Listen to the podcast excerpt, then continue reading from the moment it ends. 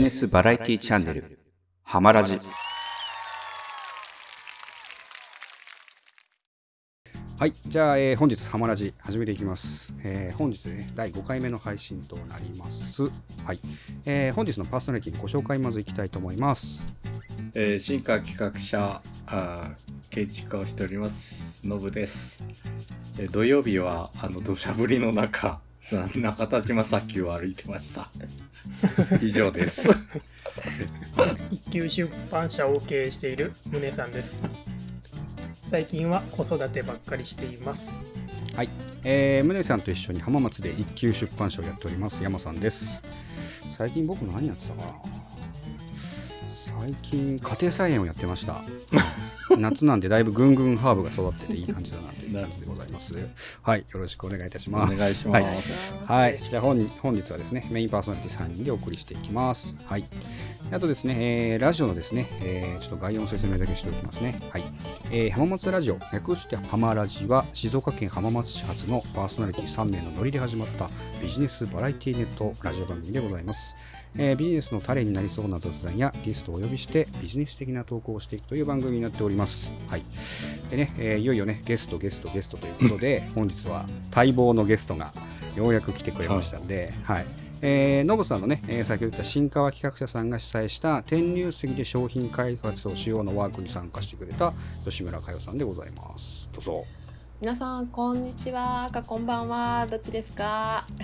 お元気ですか？はい。吉村佳代ですあののぶさんの天竜杉の、えー商品開発参加させてもらいました、えー実は京都からこの浜松に移住してきた一人です。うん。はい。で、えーまあ天竜杉のことも全く知らず浜松のこと全く知らずでしたけれども、えー少しずつ浜松のことを知っていく旅にですね、あのー今はもう大好きで、えー自転車があの旦那と一緒に自転車に乗って浜名湖とかに行くのが趣味でですのでぜひあのこれからも浜松浜松、えー旅を楽しんでいきたいなと思っているところです。よろしくお願いします。お願いしますお願いしおます。いやーありがたいですね。ようやくゲストが、いやー本当にお呼びいただいてありがとうございます。まあ、ありがとうございますお待ちしてました、はい、お待ちしてましたです。はい。あのラジオあの今のところ多分だ今日5回目になるんで、1から4回目ぐらいタラタラ配信してるんですけど、もうラジオの中でちょっとゲスト呼びたいって話をして、まあ1番2番ぐらいにあの、吉村さん呼ぼうかみたいな話がちょっと上がったもんですから、嬉しい。ようやく来ていただいて、そうなんですよありがとう。ございます。なんでね、一応まあ今日、はい、ゲストで呼んであのお話しする内容に関してはね、あのなんか一般的なラジオって専門家を呼んでみたいな話になると思うんですけど、別にそういうわけでもないんで、今回はその天竜の企画に出ていただいた方を通して、まあ、ノブさんがそのイベントに対してどんなのがあったとか、まあ、あとちょっとこう企画をね、進めていく中で、えーちょっとこう消化不良になっちゃったところがあるんじゃないかなということで、まあ、その辺をちょっと消化できるように、えー投稿していきますんで、もうここも完全になんていうんですか？逆にあれです。もうノブさんと補修の時間みたいな。思う思う存分使い倒していただいて。はい。いいよ。で逆逆に言えば、はい、ぼぼぼ僕とかあと宗さんも入っておりますので、うん。その辺もちょっとちゃちゃ入れてあの面白い価格変化を楽しんでいいければなというふうにいっぱいちゃ思いますちゃ入れてよ二人。い。つもみたいに。いつものラジオのように。はい、意外に僕とのあの宗さん結構緊張しいなんでゲスト来ると黙っちゃうかもしれない。ですああそうなの？そっか。緊張というかねちょっと気を使ってるのかもしれない。あら、むねちゃんとかよさん初めてか。そうです初ね。めてですね、うん。はい。そうですね、はじめまして。初めまして。よろしくお願いしますお願いします。そう。あ宗さんはだから普段うん。その出版社、僕と一緒に出版社をやっていただいてるんですけど、あの僕と一緒にっていうとなんか僕が社長みたいですけど実際実は宗さんの方が社長やっていて。そうなんですね。そうだからあの時出版社でちょっとでかい顔してあの天竜企画参加したんですけど実際はあの宗さんが発起人っていうか。そう。もともと作家をやられていてほ本が好きだったので出版社をやられてるっていう経緯があるので。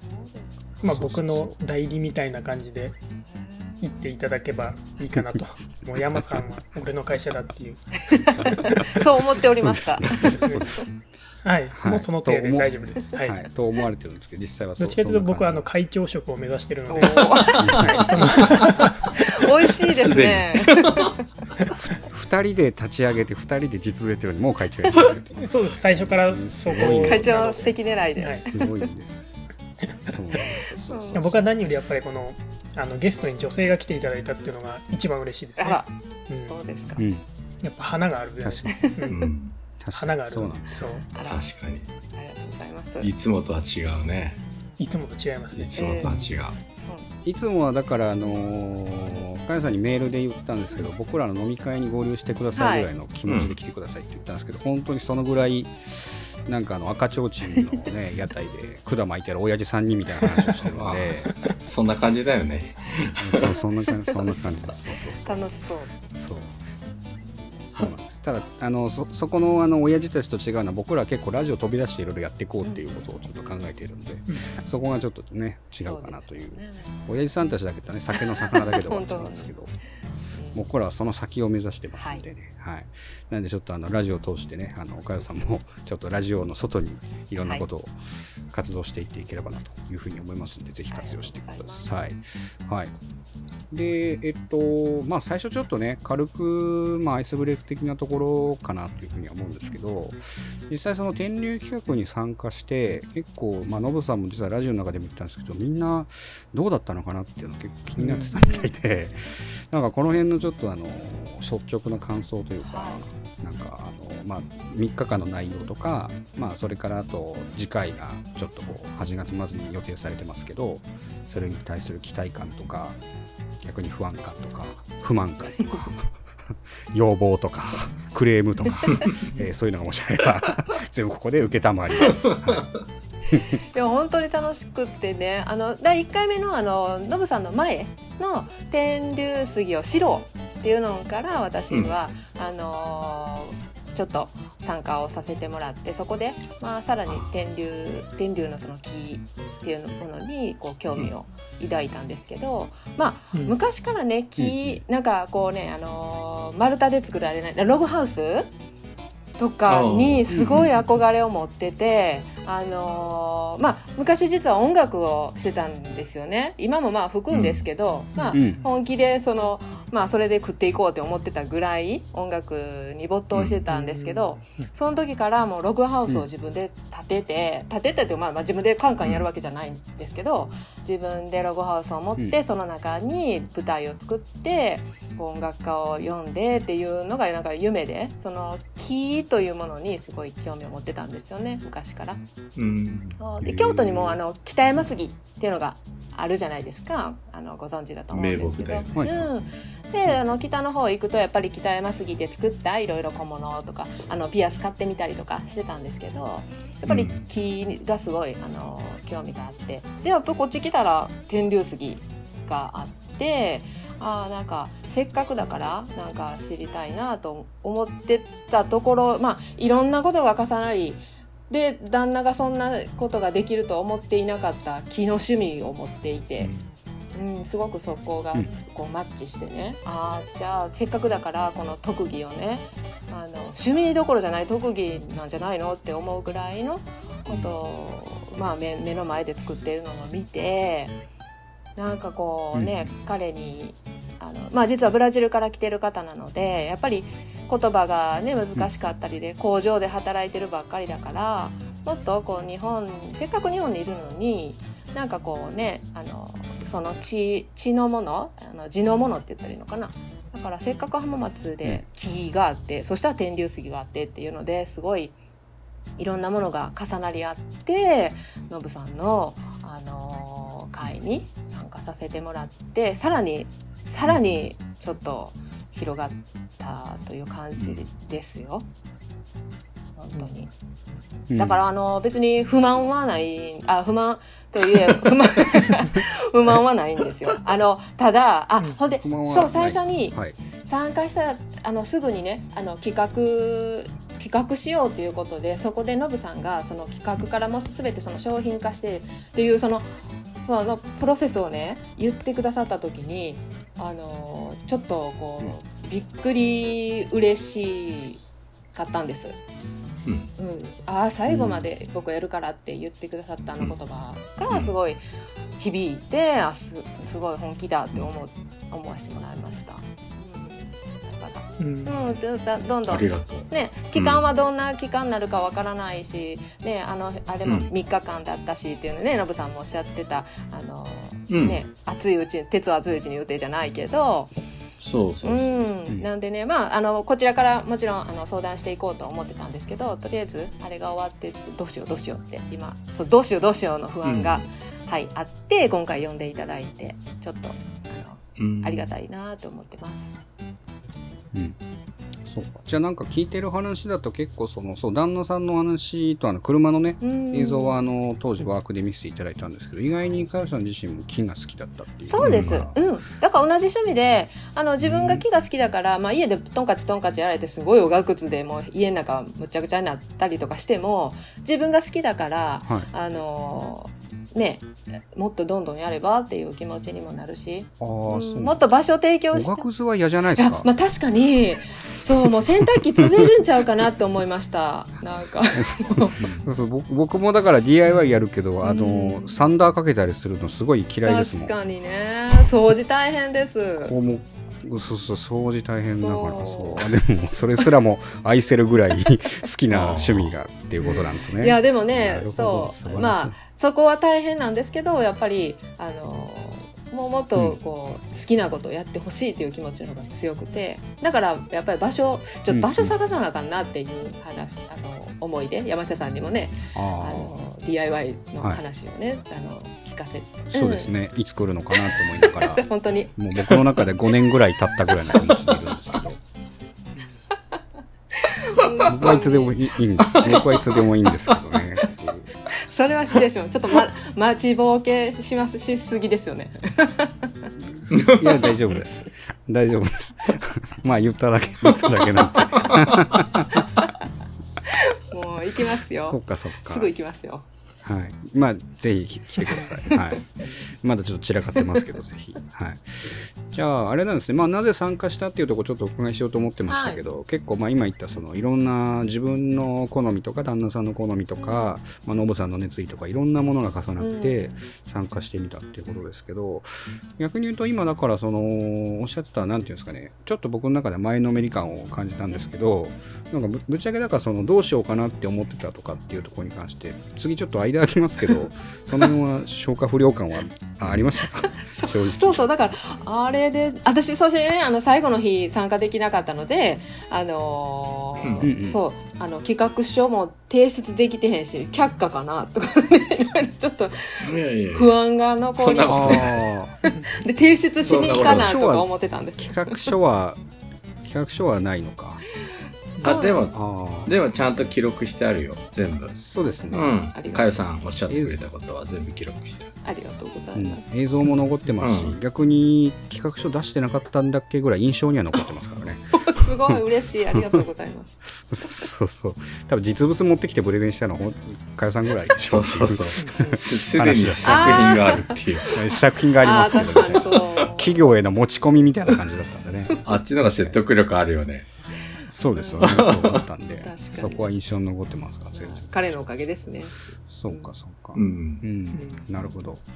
そうか。じゃあ、あれですね。まあ、そその期間は、まあ、あれでどうしようかなっていうところありましたけど、なんか、そう僕らも、その、なんて言うんでしょう。まあ、ノブさんは、その商品開発とかを専門的に、あの、き企業さんとやってきたりしてますし、まあ、それこそ、宗さんなんかも、ものすごい、あの、何社も会社経営してきたりとか、ビジネス的な、あの、そういうノウハウもあるので、まあ、僕は逆に一番一般ピーポー感はありますけど、まあ、あの、人の話は聞くのはそこそこできるかなっていう。なんで、この3人がそのいろいろ話聞いて、こうしたらいいんじゃない、ああしたらいいんじゃないっていうのはちょっとできるかなと思ってたので、まあ、なんか今、その、どうしようかなって思ってたところとか、まあ、話していただければちょっと解決していくかなという感じはするんですけど、なんかど、どの辺というか、ど、どんな感じでこう、行き詰まってたというか、やっぱりねね。彼が、まあ、今はストップしてるんですよ作業をね。やっぱりね、うんあの、車のやつ。あのね場所、うん。もうぶっちゃけ場所です。の、やっぱりマンションで一室でやるのはやっぱり限界があってうんそう。うん。でしばらくまあちょっと暑くなる前は自転車でねいろいろなところを2人で歩きあの走り回ってなんかこう探したりしてたんですよ、なんかいい物件とかね。だからそれでちょっとね、やっぱね場所がいりますよね。うん。そうですね。実際なんか僕ゲスト来ながら僕花でちょっと申し訳ないんですけど僕もだから横浜から越してきてなんですけどその時のまあ越したい理由の一つはまさにそこでしたね都内で賃貸のマンションとかに住んでると中で電動工具増したら一撃で怒られるので100%怒られるんでもうずっと手の子とかで引いたりとかしてなんかだましだましやってたんですよ。だからそれだったらまあ田舎とか行けば別に多少音出しても「うるせえ」なんて言われないだろうみたいな感じもあったんでやっぱやるなら地方だなっていうのがあってやっぱり越してきたんで確かにその悩みはねよくわかるんですよね。だから2人でここすすごい気に入ってるんですけどねやっぱりうん。その、もう好きなように気を触触ってほしいなって思うところがあるからやっぱりねまずは場所探しをして、うん。うん。うん。まあ住むところと一緒であればすごい嬉しいんですけどそういうのをねこの前、まあ、相談もさせてもらいたいなと思ってたのはあるんですけど、うん。そううんうん。まあ、場所を提供すればね、まあ、どんどん作るんじゃないかなって思うんですよね。うん。うん。なるほうん。ど場所か。あとはね私もそんな会社経営したこともないし、あのそういうのはまあ苦苦手、まあ、じわかわからないで苦手かどうかも得意かどうかもわからない。そういうことをしてきたんではないのでだからうんうん。そうどういうふうに彼のそれをアピールしていったらいいのかとかまあね SNS に載せてるけど別に売れるわけでもないし。なるほど。うん。まあね、まあマネタイズとかっていうようなはいとかね、うんカタカナで言うと、そうあとはそれを仕事にう。ん。どうやってしていくかってそうですそうです、まあ、うん。振り守っていきますかとかいう話もしてたんですけど、うんうん。その辺もねやっぱり相談したいところではあります。うーんなるほど。じゃああれなんですね結構その売るところとか、まあ、あと場所とかっていう結構普通にだから会社を運営する上でどうやってやっていくっていう事業計画のレベルの悩みがメインなのかなっていう感じですね。でも言い方を変えると。そうなんですよね。そういやなんかはい。まあちょちょろっとは聞いてたんですけどそのそれこそ加谷さん自身とか旦那さんがどういうあたりのゴールを目指してるのかなっていうのもちょっとうん。あの気気になってたのでなんか無理にこう我々がなんかお金稼ぎなさいよっていうのもまた変な話なんで いやいや私たちは私たちは本当はもうあのしっぽりと自分たちの趣味でやりたいんですよ みたいな、えーそういう感じだったら別にそれを尊重すればいいんですけどでそうそのゲストの方に来ていただく方の、まあ、ベストなその未来がどういうことなのかっていう、まあ、ゴールをちょっと設定して、まあ、そこに向けてどういうアプローチをするかっていうちょっと固く言うとねそんなことをちょっと考えてたんで。なるほど。じゃあ一応そう、まあ、う売っていきたいっていうもちろかんのはあります。だから工場三輪屋ねお仕事工場でしょ？で車関係になってくるので、うん。やっぱりねコロナのこともあるし、うん。やっぱり不安じゃないですか？仕事がなくなったら減る。うん。だからやっぱりそこでそれプラス、それプラス彼の得意な分野でねこう稼ぎが出てきたらもっとうん。やっぱりこう輝いてくるんじゃないかなって思うわけなんですよね私は。うん。で私もその中でなんかもうね名前があったりとかあの名前をこうそのあの工房の名前とかねとかを考えてるんですか？私は私で実は大事大事。でしょ？で私は私でねあのリン,、うん。あのリンパのサロンをあのまあうん。一室このマンションの一室でもう本当に個人こう個人的にやってるんですよ。だからそれもうん。やっぱり名前がいるから名刺作ったりででもね同じ、同じその名前私はリンパサロンであのフクロウ、あの、フォーフォーっていうフクロウあるじゃないですか。うん。あれの、はいはい。えーポルトガル語バージョンなんですよね、うん。 coruja って言うんですけど、でリンパサロン Coruja、うん。でで彼は工房さフクロウ工房、うん、っていうのあで。彼のが日本語のうん、彼のもポルトガル語。まあ日本語あうんポルトガル。一応ポルトガル語に入れてるんであのしてるんですけどまあ日本だったら、うんうん。まあ、でもフクロウっていうのもダサいから ダサいって言ったら変やけどまあポルトガル語で そうあの表記はポルトガル語にして、まあ、これはフクロウポルトガル語のフクロウですよって、まあ、説明する。あ、うん、フクロウはね、うんあしうん。皆さんに幸せをこう提供したいからその名前にしましたみたいなことをこう説明するような雰囲気、うん。でも名前も決めてるんですけど、そうなるほど。だから家ねフクロウだらけなんですよ。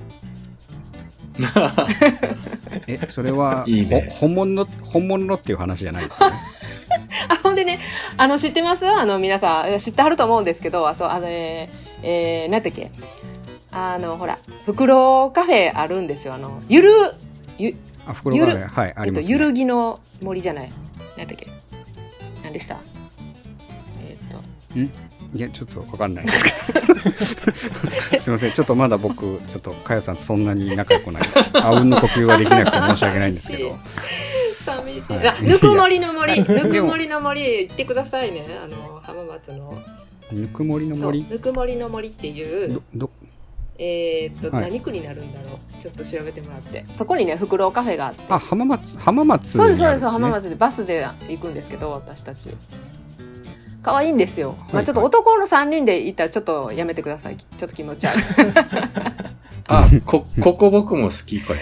ねあよく可愛い行くよね。ね可愛いですよね。かよく行くよ。よく行く。うん有有名ですね確かうんに写真は見たことあるかも。ここはもう何、もう何十回行ったか。うんそうですか。リアルジブリの世界みたいな。そうそうそう。ここにねフクロウカフェがあってうん。そこのフクロウと戯れてきました。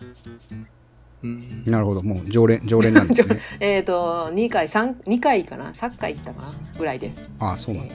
行った行ったら肩に袋止まるぐらいの常連か ちょっとそれ怖いそうですいうわけだね 結構フクロウって近くで見たら怖いですよね。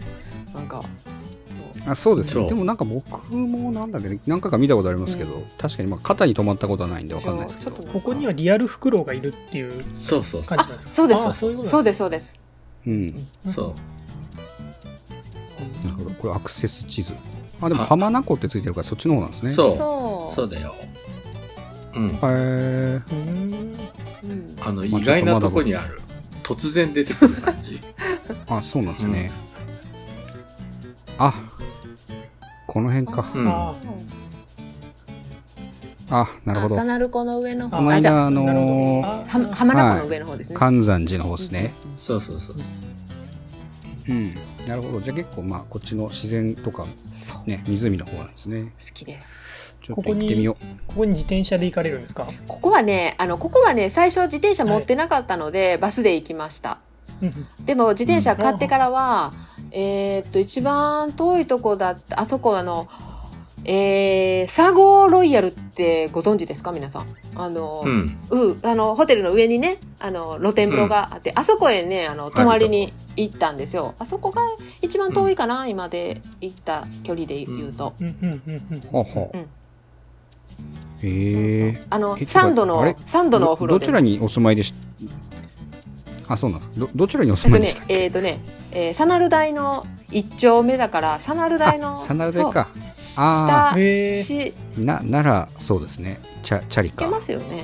まあえ、うん1時間半ぐらいかな。だったと1時間半ぐらいでかね。ですすよね。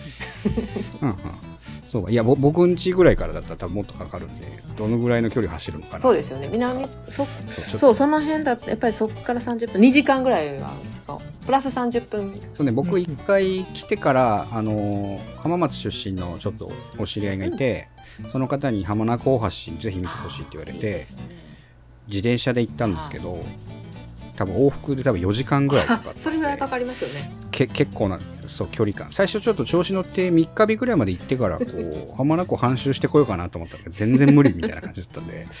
そうそう結構遠いってことはちょっと身に染みてるん入りで江になってるからまっすぐ行けば近いものをなんかこうぐにゃぐにゃしてるじゃないですか。そうそうそう。やっぱ遠いんだと思います。そうぐにゃぐにゃしてるしそう浜名湖の直前ぐらいですごい坂があって大変だったのを覚えてるんで、うん。そうそうそう。なるほどね。まあでも比較的浜松は平らが多いから自転車全然楽ですもんね。ね。うん。今後も多分しばらく車いらないと思う。そ そう、ね。なるほど。そうなんだ。じゃあフクロウフクロウカフェとフクロウあフクロウサロン好きとのそう。フクロウ好きのサロン。そう。フクロウフクロウ好きな好き。うん。フクロウ好きの人がやってるなんリかちょっと ンパサロン。リンパサロパンサロンとあそうそう。フクロウ工房、うん。工房っていうんですか？木工黒工工房ですよね、うん。うん。じゃあなんかそのそそれがこういい一体型というか併設しているような感じのをちょっとイメージしてるそうでんですかね。す。うーんうんだから2階は自分のあの、まあ、自分たちが住めるスペースとサロンの一部屋があって下は彼が使えうん。るその工房にしたいんですよね。うん。なるほど。そういうことですね。ででも結構具体的にもう名前も決まってるんで いいですね。そうそう。イメージはくっきりはっきりと。うん大事だねそれが。ね。確かに。そうか。それなんかその完成図はなんとなく描いてると思うんですけど、なんかこのぐらいまでに達成したいんだよとか時期ですよこのぐらいまでねに。そうなりたいのみたいなのって考えてるんですか？えー、それはもうちょっとね何年って言えないんだけどでもね早く早く早くって思ってたらなかなか動かないからねこれ。決めないといけないですよ、うん。そこですね、うん私の問題は、うんね、時期ですね。おなるほど。時期。なんかそれがちょっとなんかあそこがだから結局どういうふうにそう会社ってしたいんだろうというか、そこでちょっと二の足を踏んでるからこうこう時期もうん。どれぐらいかかるんだろうとかね。なんかうん。こう、見えないんですよね全然。うん。うん。まあそのプロセスも分かんないからどのぐらい時間かかるか分かんないね、うん、それもありまます。だからあんまりなんか無茶な、うん。ね2年後とか言うてもいやいやそれは無理やろみたいになるのかなとかね、うん。それはもうなるべく早くって思ってますけど、うん。うん。うん。うん。なるほど。ちちなみにちょっと宗さんに振ってみますけど。なんでしょう。はい。会社会社を起こすとしたらどんぐらいですか？どんぐらいっていうのはできるまで期間ですか？期間期間とか。行政書士とかに依頼するんであればうん。結構早いですよね。ううん。ん2週間とかうん。1ヶ月とかですよね、うん。けどなんかあれですね。あの僕もそうですけど結構僕も不安要素があまりに多い状態であんまり起業ってしない方がいいかなって僕は思ってるタイプなので、なんて言うんでしょう。多分あれですよね。売れるとかそういう自信があった方がいいですよね、なるほどね、うん。うんうんまず売れてからうんうん。なんか資金がその売れ売れることによって資金を作れてその資金でとかだったらなんかこう心にもうちょっと余裕が出るのかなって思ったり確かに。しましたけど、確かに。はい。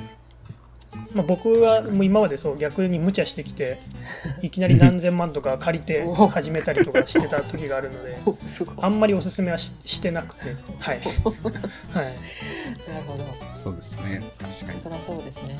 確かに確かに、うん、まあでもあのお話の中でちょっとこう意外にその辺なんかあの感覚値で分かってるのかなっていう感じはあったんですけどそのねあの今の旦那さんのお仕事を続けながらそれと同時になんかやってうんちょっとこう副収入じゃないけどみたいな言い方をしたのでまあその辺はやっぱ女性なのである程度現実的なのかな まあ男だったらもう俺は明日から脱サラして木工職人になるとか言ってもおかしくないみたいなもう男はみんなルフィですからね。急に海行くって言い出してもね。そうしょうがないんで。